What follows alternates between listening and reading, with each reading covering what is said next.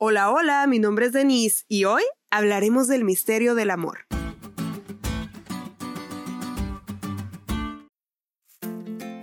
¿Te ha tocado ver parejas disparejas? Sí, ese tipo de parejas donde la chica es muy guapa y el novio, pues el novio tiene una belleza rara y no te puedes explicar cómo es que esta chica se fijó en él. Lo único que resuelves es que el amor es ciego.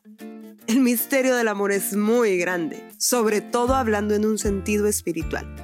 Dios, que es bueno en gran manera, justo, santo, perfecto y sublime, eligió como su pueblo a una nación perversa.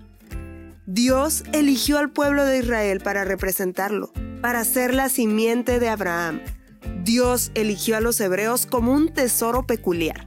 La palabra de Dios dice del pueblo de Israel que no eran los más numerosos. Es más, se refiere a los hebreos como el más insignificante de todos los pueblos. Sin embargo, Dios los escogió por una sencilla, misteriosa y poderosa razón, porque los ama Dios eligió a los más insignificantes por amor y les dio la potestad de ser sus representantes, de reflejar con su carácter y su vida al Dios eterno. Los hebreos no eran merecedores de este honor, pero esta decisión no fue un acto de recompensa, sino de gracia.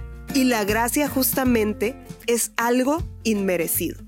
En palabras de la lección, según el plan divino, los israelitas debían ser un linaje real y sacerdotal en un mundo de maldad, serían reyes morales y espirituales, en el sentido de que prevalecerían sobre el dominio del pecado. Como sacerdotes debían acercarse al Señor en oración, alabanza y sacrificio. Como intermediarios entre Dios y los paganos, debían servir como instructores, predicadores y profetas.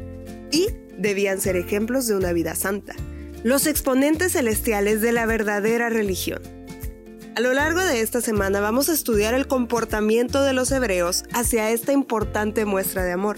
Pero hoy es importante que sepas que tú puedes ser representante de Jesús. Sí, tú, el que a veces se siente pequeño e insignificante. Puedes ser usado por el misterioso amor de Dios.